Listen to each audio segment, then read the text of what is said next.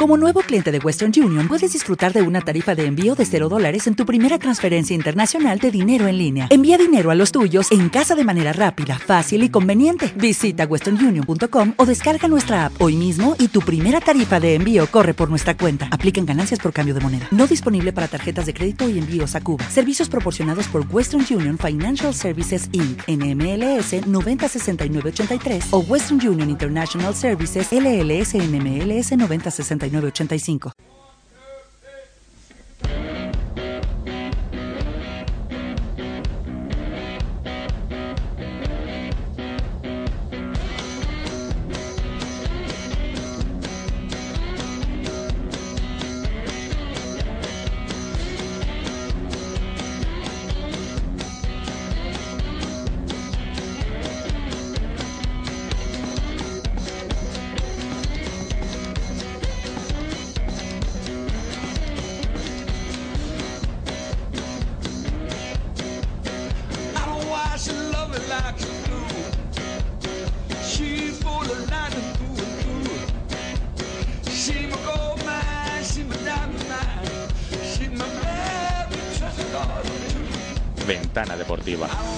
Con Joan Jimeno.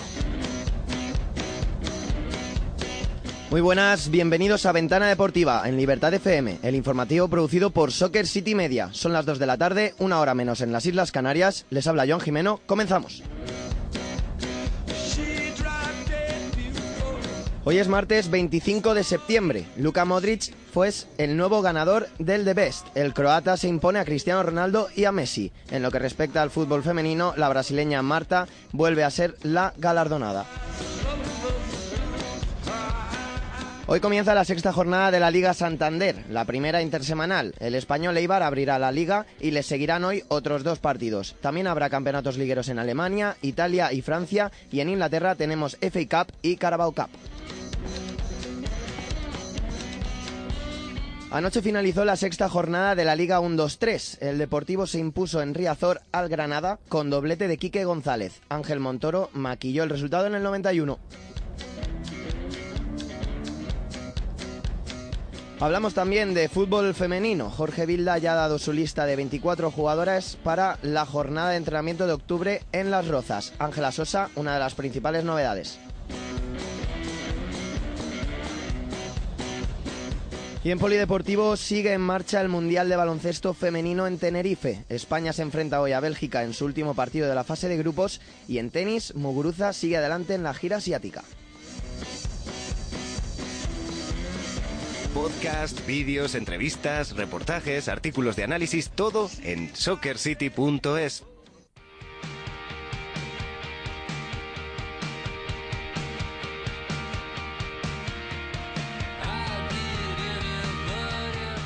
Anoche tuvo lugar la ceremonia de entrega de los premios de Best. Luka Modric fue el gran protagonista de la noche. El croata fue elegido como el mejor jugador de la temporada por delante de Cristiano Ronaldo y Mo Salah. Eh, Modric rompe así con el duopolio Cristiano-Messi, que acaparaban los premios individuales de los últimos años.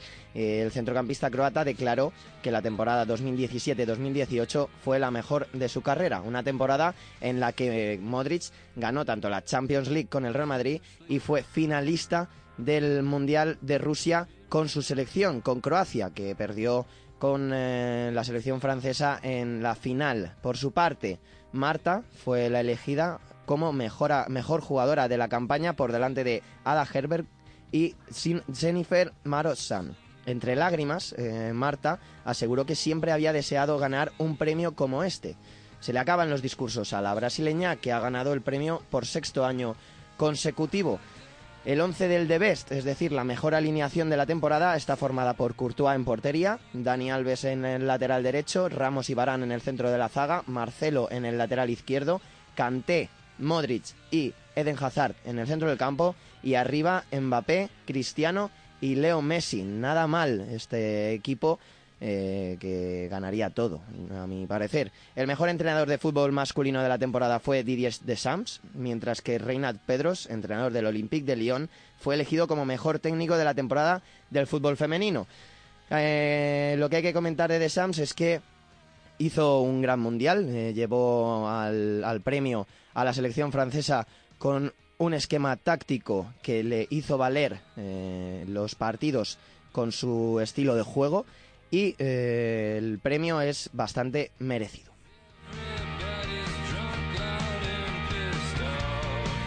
Soccer City, el fútbol en todas sus formas.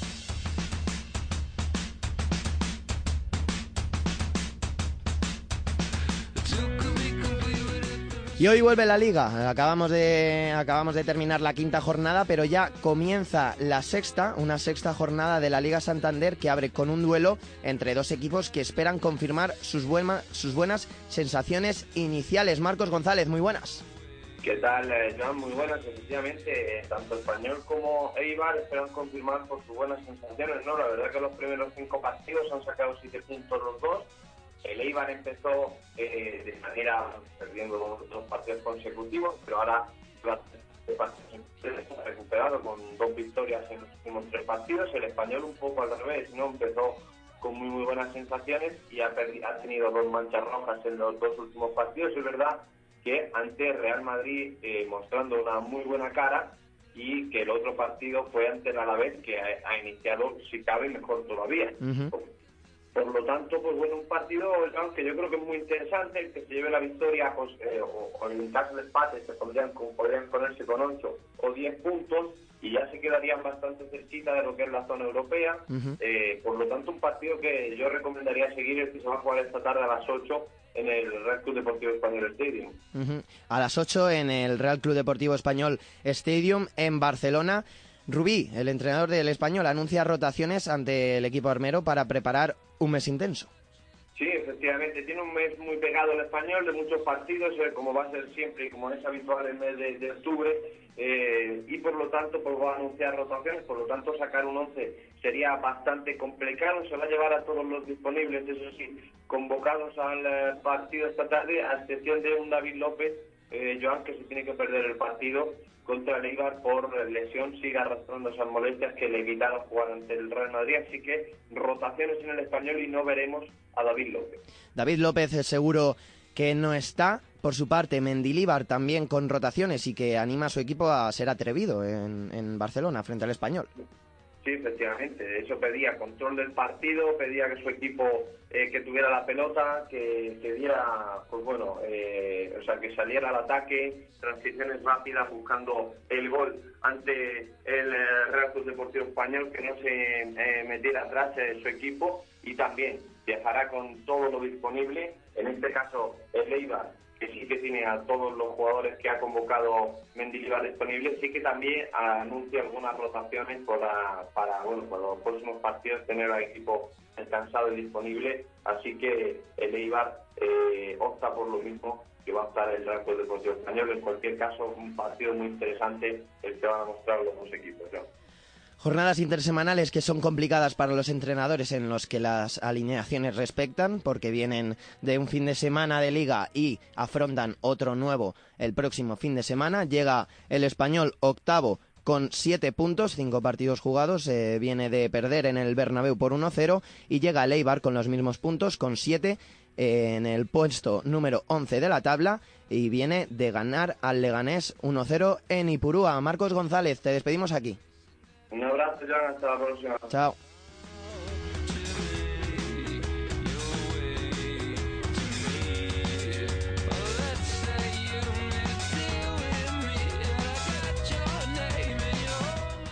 Después del español Eibar, cuando termine, tendremos, bueno, antes de que termine, a las 9 de la noche tendremos un Real Sociedad Rayo Vallecano en el nuevo Anoeta que abre hoy sus puertas de nuevo. Eh, partido en el Bonito en el que se espera que dos equipos eh, que no se han encontrado del todo aún. Muy buenas, Unai Valverde. Buenas, Joan, ¿qué tal? Pues como, pues como decía, sí, el nuevo Anoeta. Sí, la Real recibe a un Rayo Vallecano que creo que tienen los mismos problemas que la propia Real, solo que con resultados bien distintos. El Rayo llega en descenso con tres puntos, mucha necesidad de ganar, mientras que la Real, pese a no haber mostrado buen juego en ningún partido entero, tiene un, ya siete puntos y está nada de meterse en, el, en. Y, el Rayo además viene con, con una paliza del Alavés 1-5 a sus espaldas que querrán resarcirse de eso. La Real que llega con muchísimas bajas por lesión y por sanción. Han entrado en la convocatoria Lenormand y el talentoso Nice Jouhara en la lista. Sí, eh, ha sido una sorpresa bastante impactante en Donosti, aunque ya se empezaba a hablar del joven chaval, sobre todo del argelino, un chico que rechazó el propio Sanetien al estilo Griezmann por ser demasiado bajito y que ya está saliéndose en el filial de la Real y que se le va a dar una oportunidad ya que es el único extremo puro de la plantilla, podría tener sus minutos hoy, porque las, las sanciones de Teo y Juanmi unidas a las lesiones de Sandro, Yanusay, Llorente y Merkeland, pues dejan a la Real un poco sin gente. Por lo menos la Real tendrá la vuelta de Yarre y José, que descansaban en Huesca, y Kevin volverá al lateral izquierdo por la baja de Teo. El rival de la Real Sociedad es el Rayo Vallecano que vuelve a Noeta en su último partido que jugó en San Sebastián, eh, consumó su descenso a Segunda División. Querrá resarcirse de eso y quitarse esa mala espina que tienen con la Real Sociedad pues sí, no, no guardarán buen recuerdo desde luego desde Anoeta, hace tres años que consumaron su descenso, además hubo un montón de polémica por posibles amaños y tal que, que no fueron probados de ninguna manera.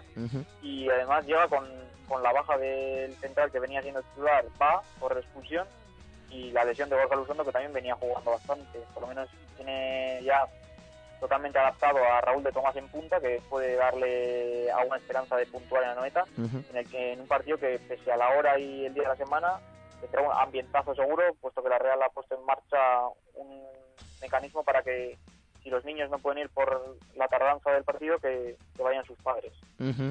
La Real Sociedad, que llega novena en la tabla, viene de ganar 0-1 eh, al Huesca en el Alcoraz el pasado fin de semana y el Rayo Vallecano que llega con más apuros, eh, pero con un partido menos. Tiene tres puntos, eh, cuatro partidos jugados, viene de perder 1-5 frente al Alavés. Con muchas dudas el equipo de Michel que tratará también de resarcirse de esa goleada del pasado domingo. Unai Valverde, muchas gracias y lo dejamos aquí.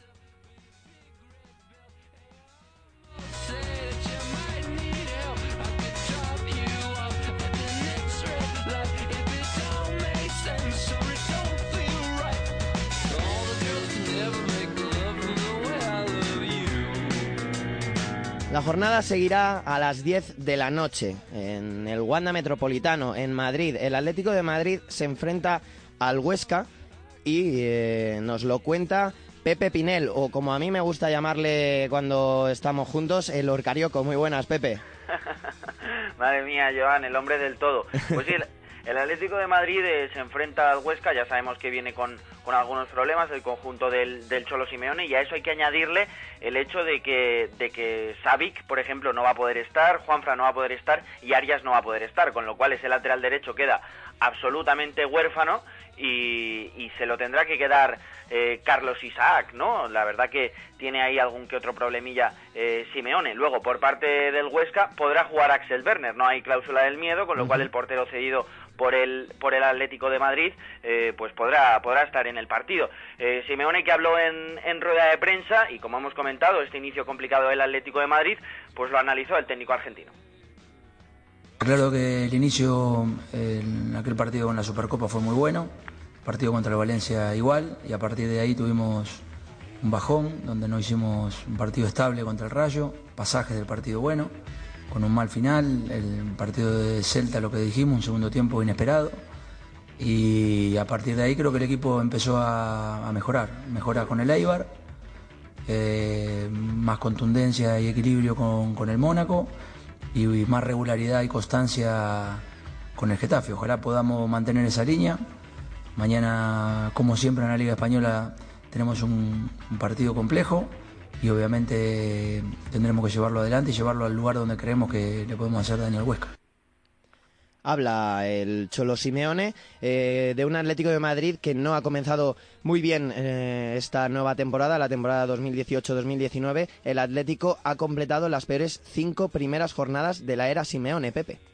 En las siete temporadas anteriores que, que había comenzado el técnico argentino, eh, el año en el que menos puntuación había conseguido nueve puntos, fue en la 2016-2017. Eh, sí que es cierto que tampoco es un equipo que se caracterice por, por haber hecho eh, fantásticos inicios de temporada, de hecho el único inicio inmaculado en las cinco primeras jornadas lo tiene en la 2013-2014, acabó ganando la liga, 15 puntos, 16 goles a favor y 4 en contra, y además este año también es el año en el que menos goles se han metido, porque lleva 5 goles a favor, 4 en contra, el, el, el, dato de goles en contra ya se había podido ver en otras eh, temporadas, como por ejemplo la pasada, como por ejemplo la 2014-2015, en la 2012-2013 recibió 7, pero es que 5 goles a favor está muy por debajo de la media que suele tener. El año que menos goles había marcado era la 2014-2015, que eran 7, en la 2015-2016 9 y el resto de temporadas por encima de 10, incluso por encima de 15 goles en las primeras tres jornadas, con lo cual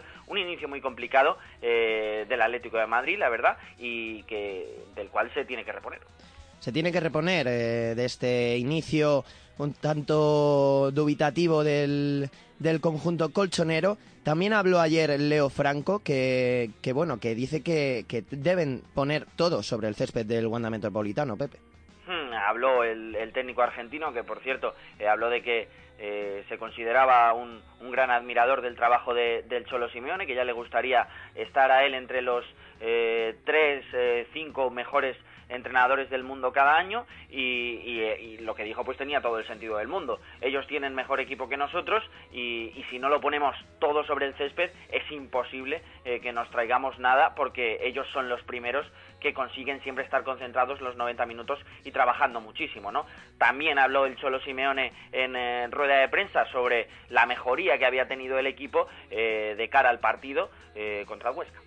Eh, bueno, el equipo está mejorando en toda la línea, creo que está logrando eh, sostener el ataque, que sostener el ataque no es atacar con el balón, sino sostener el ataque desde lo defensivo para que el equipo pueda posicionarse más lejos de tu arco y eso lo, ha mejorado mucho la parte defensiva. En el segundo tiempo del otro día de Getafe estuvimos mucho más compactos con el trabajo de los delanteros agrupándose más en el sector donde necesitábamos que el equipo se proteja y bueno, eso lleva a hacer un buen partido con, e, con equilibrio.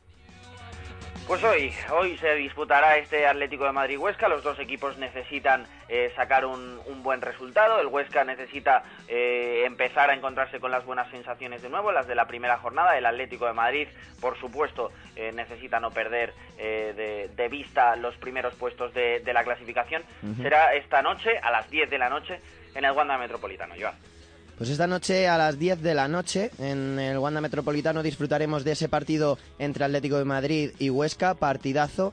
Y bueno, a ti te despido aquí, Pepe. A tus pies, como siempre. Chao. Síguenos en Twitter, arroba Soccer City Media.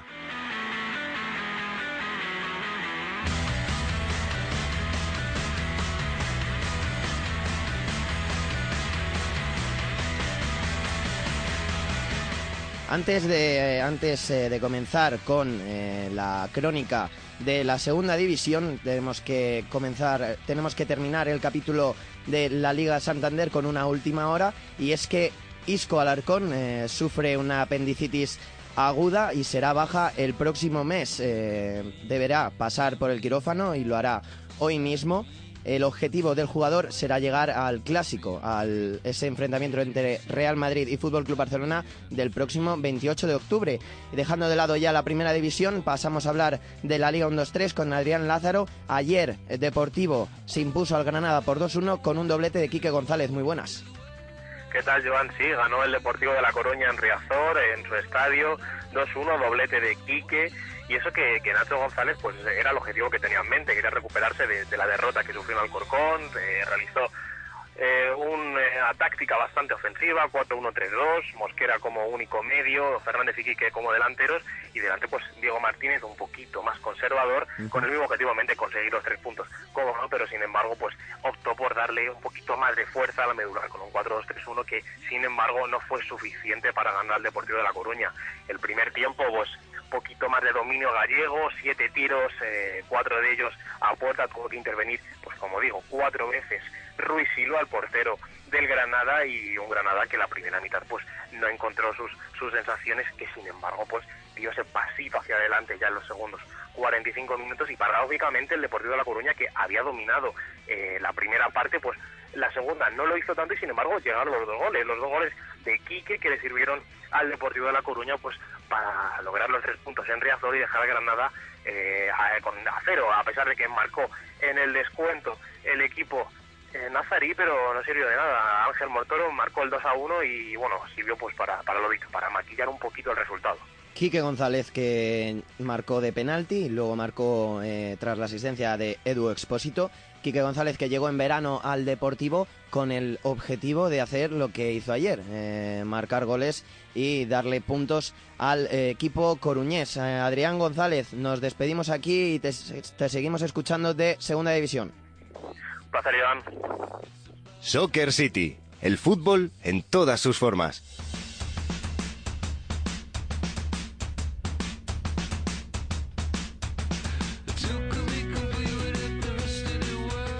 Dejamos de lado ahora a España y pasamos a hablar de fútbol internacional con Rodrigo Martín. Muy buenas, Rodri. Hola, ¿qué tal? Muy buenas. Comenzamos hablando de Inglaterra porque hoy hay Copa de la Liga. Así es, hoy arranca para los equipos grandes la Carabao Cup. Eh, Oxford, Manchester City, tercera ronda. Lo más importante, el conjunto de Guardiola tendrá bastantes cambios para enfrentarse al equipo de League One, como decimos el Oxford United, varios futbolistas que no han tenido grandes oportunidades en Premier League como Leroy Sané, como Phil Foden, el gran canterano que tiene la Academy, el City o el propio Danilo, seguramente tendrá la oportunidad ante un equipo que tiene dos categorías por debajo respecto a los Sky Blue. Por último, también lo más importante, el, el, City intentará revalidar el título que ganó el año pasado tras de ganar en la final al Arsenal por tres goles a cero. También jugarán los vecinos, también jugará el Manchester United que se estrena en la Carabao Cup frente al Derby, el Derby Country, ese equipo eh, mítico de Inglaterra en el que entrenó Brian Clough. Eh, lo hará el Manchester United con varios cambios en el 11, eh, como De Gea, Pogba y, Alexis que descansarán. Sí, va a ser un partido en el cual Mourinho va a tomar bastantes decisiones, va a haber varios cambios en el 11. Es verdad que en Premier está sacando malos resultados, viene de empatar uno contra Wolverhampton, pero bueno, no deja de ser el tercer título más importante en Inglaterra, por lo tanto, futbolistas que, al igual que ha ocurrido con el City, no han tenido tantas oportunidades como Eric Bailey, como Diego Dalot, el lateral derecho portugués, o el propio Fred, fichaje de 60 millones en el mercado de verano, tendrá la oportunidad frente a un derbicante entrenado por, por Fran Lampard y que viene de ganar 3-1 al, al Brentford en casa. Uh -huh. Eso con lo que respecta a Inglaterra, también habrá FA Cup. Pasamos a hablar de Alemania, eh, el, habrá Bundesliga y el Bayern intentará mantener el pleno de puntos eh, frente a un Augsburgo que apostará por un partido muy intenso. Sí, el Bayern que va a tener el objetivo de sumar 15 de 15 en el partido de esta tarde en el Allianz Arena. Lo más importante, ya ha comentado Nico Kovac en rueda de prensa, que habrá bastantes cambios, teniendo en cuenta que es un partido intersemanal, aunque no deja de ser de liga, y futbolistas como Renato Sánchez o como Serge Gnabry muy seguramente ocuparán puestos como el de Robert Lewandowski o como Fran Riveri, que han acumulado bastantes minutos en estas últimas fechas. Lo más importante del Augsburgo seguramente apostará por un equipo bastante titular, teniendo en cuenta que arriba contará con el eh, tribote, con, lo, con, la tripleta atacante Han, Gregor y Richter. También el Salque que intentará puntuar de una vez por todas con un Tedesco, eh, cada vez más cuestionado. Sí, la verdad que es increíble. El Schalke el año pasado eh, fue subcampeón de la Bundesliga y este año, si nos fijamos en la tabla de la Bundesliga, lleva cero puntos de 12. Las Champions tampoco han conseguido un gran tono y le está costando muchísimo suplir esa baja de Goretzka, dirección Bayern de Múnich. Ni Ventalev, ni futbolistas como Amin Harit, ni el propio Serdan están consiguiendo hacer olvidar al eh, mediocampista alemán y como decimos, eh, falta de juego muy grave y bueno, van a ir a la Selva Negra, a Friburgo, el partido bastante duro frente a un eh, conjunto local que viene de ganar de una manera bastante importante al Wolfsburgo por un gol a tres. Uh -huh. Pasamos de hablar de Alemania, cogemos un tren, si te parece, y vamos a Francia, uh -huh. donde el Mónaco buscará su primera victoria en casa frente a un Angers enrachado. Sí, eh, si hablamos de que el Schalke está a un nivel muy pobre, el Mónaco no llega eh, al nivel del conjunto de Jels el 15, pero es tremendo porque ahora mismo, después de jugarse seis fechas en el campeonato francés, el Mónaco solo consiguió ganar en la Bourgeois en la primera jornada en Nantes y después le ha sido imposible al conjunto de, Leonardo Jardín ganar ningún partido. Vamos a ver, el partido en casa en el Luis II frente a un conjunto que a pesar de que está compitiendo muy bien como el Angers de Moulin, es un equipo humilde de, de la liga francesa, por lo tanto el Mónaco intentará eh, salir de esa zona baja, sobre todo a partir de un gran Falcao y de un Tielemans que esperemos que en el mediocampo em empiece a dar el gran tono que mostró en el Anderlecht. Y por último nos vamos cerquita del Mediterráneo, como a mí me gusta, y nos vamos a Italia a hablar de la Serie A, porque el Inter busca sumar su tercera victoria consecutiva frente a, una frente a la Fiorentina de Chiesa, lo diré. El Inter que parece que está recuperando sensaciones, arrancó horroroso campeonato italiano con cuatro puntos en la primera fecha, parece que esa victoria milagrosa última hora en Genoa frente a la Sampdoria con gol de Brozovic y la vuelta a dar vida, aunado a la victoria también épica frente al Tottenham en el retorno a la Champions League. Vamos a ver, es un equipo que le cuesta muchísimo llevar el peso del partido, ni Brozovic ni el propio Matías Vecino le dan consistencia al medio campo y al final las individualidades y la calidad de los últimos metros de futbolistas como Perisic, como Nainggolan, que para mi gusto juega demasiado adelante, y el propio Icardi, la calidad que es el punto argentino, consiguen darle puntos y vamos a ver, como bien has visto, se enfrentan a una Fiorentina con un pieza maravilloso en el perfil derecho y además eh, aunado a futbolistas también de gran nivel como es Marco Piazza, el futbolista seguido por la Juventus de Turín y el hijo de Simeone Giovanni. Muy bien, pues entonces dejamos aquí el repaso al fútbol internacional de hoy. Veremos, comentaremos mañana aquí en Ventana Deportiva qué sucede en las ligas fuera de las fronteras españolas. Muchas gracias, Rodrigo Martín. Un placer, como siempre. Suscríbete a Soccer City Media y escúchanos en iTunes desde tu ordenador o desde la app de Apple Podcast desde tu iPhone o iPad.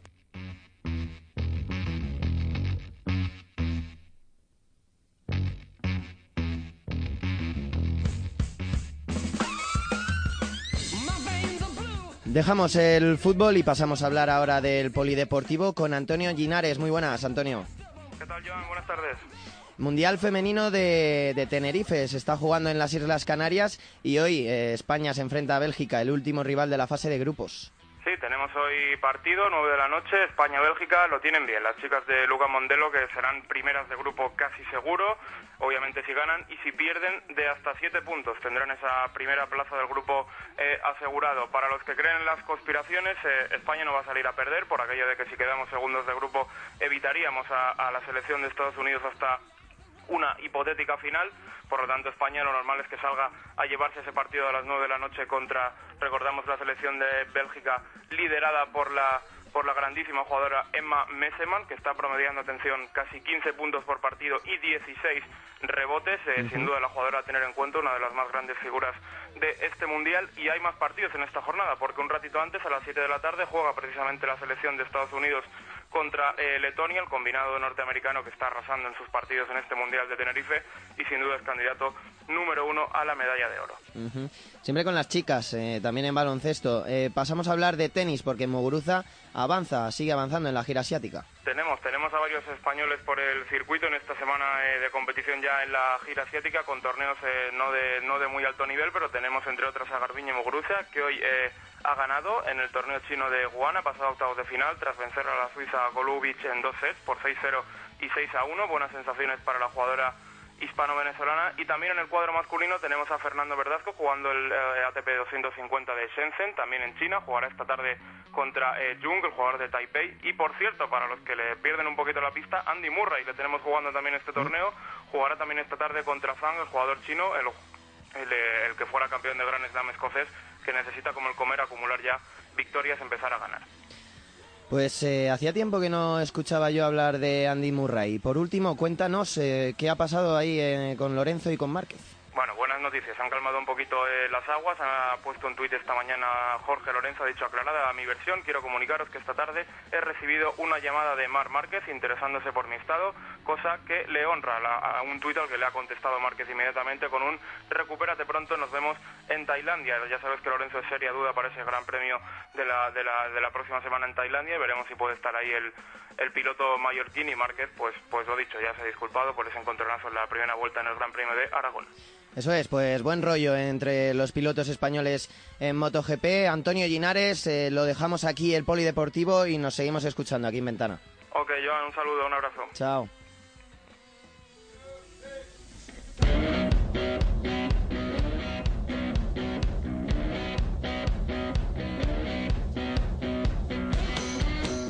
Y hasta aquí la ventana deportiva de hoy. No olviden pasarse por soccercity.es. Mañana volveremos con la actualidad del deporte global aquí en Libertad FM. Pasen buena tarde. Chao.